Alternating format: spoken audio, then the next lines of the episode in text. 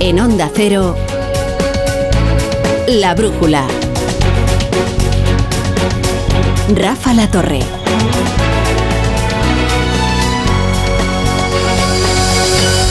Cuando cayó Lehman Brothers, ahí se acuerdan, cuando cayó Lehman Brothers, se establecieron unas reglas bancarias internacionales para tratar con futuros colapsos.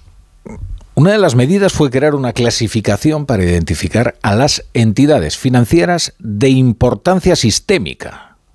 Bien, una de esas entidades financieras de importancia sistémica es Credit Suisse y hoy se ha tambaleado desde los cimientos.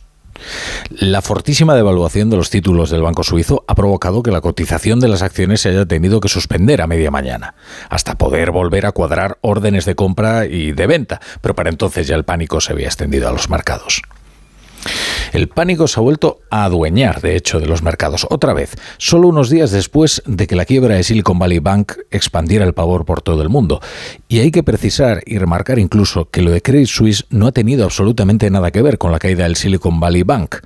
Lo que le ha ocurrido a este banco suizo, Credit Suisse, es que su principal socio, el Banco Nacional Saudí, el SNB, ha dicho basta. La respuesta es absolutamente no, por muchas razones. Aparte de la razón más simple, que es regulatoria y estatutaria, ahora tenemos el 9,8% del banco. Si superamos el 10, se activarían todo tipo de nuevas reglas, ya sea por parte de nuestro regulador o los reguladores europeos o el regulador suizo. Y no estamos dispuestos a entrar en un nuevo régimen regulatorio. Este hombre es Amar Abdul Wahed Al-Qudairi, presidente del, Banco Nacional Saudí, y sus palabras han extendido el miedo por todo el mundo. Dice que no va a poner más dinero para resolver los problemas financieros de Credit Suisse. Y ha bastado con ese gesto para que los inversores interpretaran que las cuentas de Credit Suisse no son fiables y la pérdida de confianza es en economía el preludio del cataclismo. Lo explica bien Sergio Ávila, que es analista de mercados de IG. Bueno, pues hoy lo que hemos visto ha sido eh, un riesgo fuerte procedente de, de, Credit Suisse, ¿no? la compañía suiza que ha confirmado después de conversaciones con la SEC que sus resultados de 2022 no eran los que inicialmente habían comentado. ¿no? Habían dicho que habían tenido unas pérdidas de 1.650 millones de francos suizos y en realidad ahora pues han aflorado unas pérdidas de 7.293 millones. Pues ya ven ustedes la diferencia, ¿no? Las pérdidas han arrastrado a todas las bolsas y el IBEX 35 ha cerrado con la peor sesión del año. Tendríamos que remontarnos a cuando descubrimos aquella variante, ¿se acuerdan? La Omicron para recordar una sesión bursátil como la vivida eh, este día, el día de hoy, en la Bolsa de Madrid. Ha perdido más del 4%. En otra jornada ciega para los bancos, en especial otra vez para el Sabadell, que se ha dejado otro 11% después del batacazo que vivió cuando se conoció la caída del Silicon Valley Bank. Pero repasemos el panorama europeo. Los franceses BNP Paribas y Societe Generale pierden más del 11%. Los alemanes eh, Commerzbank y Deutsche Bank caen pues, alrededor del 9%. Mm, las acciones de Unicredit y Monty de Paschi eh, también han visto cómo se suspendían su cotización. Tal era el batacazo. Según Bloomberg, se han evaporado 60.000 millones de euros en capitalización bursátil de los bancos europeos. El Banco Central Europeo tiene que decidir mañana si persiste en subir los tipos de interés y lo va a hacer en este contexto, en este contexto endemoniado. Hoy por de pronto, según informa The Wall Street Journal, le ha solicitado a los bancos que supervisa información sobre su grado de exposición a Credit Suisse. La brújula con la torre.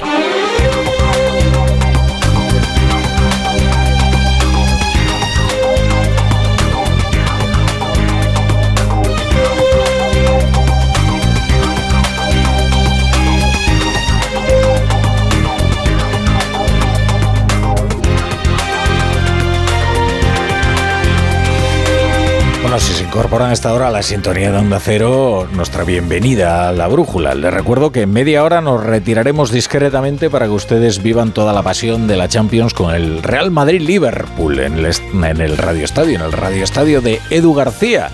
Bueno, hay una ventaja suficiente. El Real Madrid parece que tiene el camino franco hacia los eh, cuartos de final de la Champions League. Ah, pero no se confíen ustedes, que esto, la máxima competición continental, es muy dura y un equipo como el Liverpool, con la artillería suficiente y sin nada que perder, puede darle un susto al Real Madrid. Bueno, luego lo escuchamos con, con Edu García y después del partido regresamos a las 11.10 en Canarias y les actualizamos todas las noticias del, del día.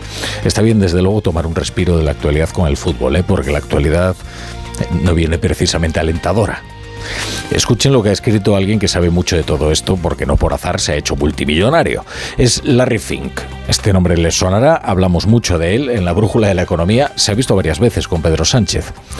Larry Fink es el consejero delegado de BlackRock, la mayor gestora de fondos del mundo. Acaba de publicar su carta anual dirigida a los inversores de la firma y dedica un capítulo a la crisis bancaria desatada en Estados Unidos tras la quiebra de Silicon Valley Bank. En esa carta todavía no hay referencias porque no hubo tiempo para lo ocurrido con Credit Suisse. Bien, dice Larry Fink, todavía no sabemos las consecuencias que el dinero barato y los cambios regulatorios tendrán sobre los bancos regionales estadounidenses y es probable que veamos más convulsiones y cierres. Es decir, no culpa a la subida de tipos, a la escalada en el precio del dinero que están propiciando ahora mismo la Reserva Federal, el Banco Central Europeo, los eh, reguladores, sino a que hemos vivido durante todo este tiempo una situación anómala en la que el dinero se regalaba con tipos de interés incluso negativos. Bueno, ya les digo que el cataclismo de Credit Suisse no tiene que ver con la caída de Silicon Valley Bank, pero el contexto es endemoniado.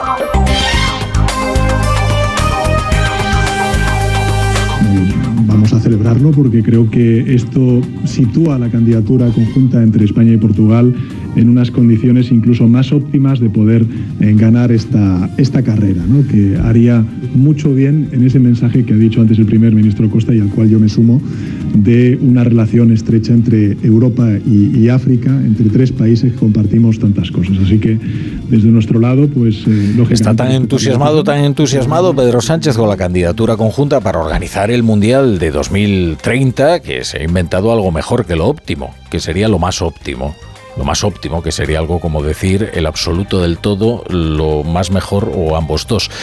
Lo más óptimo, pero es que esto es fruto del entusiasmo, sin duda.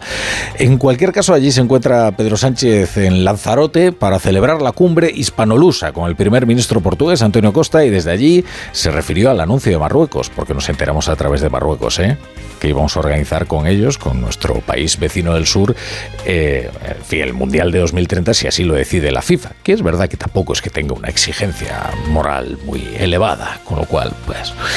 Luego nos vamos allá con nuestro enviado especial Ignacio Jarillo para que nos informe de qué han hablado sobre otros asuntos, sobre energía o sobre las relaciones eh, bilaterales entre España y Portugal.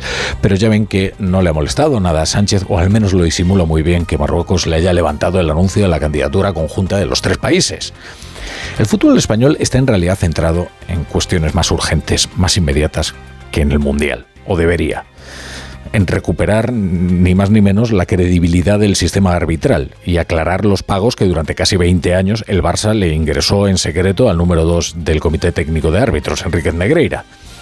Hoy la noticia es que el juzgado de instrucción número uno de Barcelona ha aceptado a trámite la denuncia de la Fiscalía contra el Barça como entidad jurídica, contra los expresidentes Sandro Rosell y María Bartomeu, contra los directivos Óscar Grau y Albert Soler y contra el ex vicepresidente del Comité Técnico de Árbitros, José María Enríquez Negreira, por los delitos continuados de corrupción en los negocios, administración desleal y falsedad en documento mercantil. Es decir, que hay caso después de que presentara su relato, su denuncia, eh, la fiscalía, pues, hay un juez que estima que, una juez, que lo ocurrido es tan grave que merece ser tratado por la vía, por la vía penal. Quizás, quizás también convendría aclarar cuanto antes eh, qué ha pasado ¿eh? en la casa de, de la juez encargada del caso del Barça porque cuenta el confidencial pocas horas después de que la Fiscalía presentase su denuncia, la jueza responsable de la investigación sufrió un robo en su casa. Entraron una, una gente en su casa y se llevaron unas joyas y otras pertenencias de, la juez. Eh, esto no tiene por qué ser indicativo de que, de que están tratando de acosar a la juez. No, lo que pasa es que conviene aclararlo, porque, en fin, estas coincidencias ocurren pero conviene que no haya ninguna sombra de sospecha, desde luego.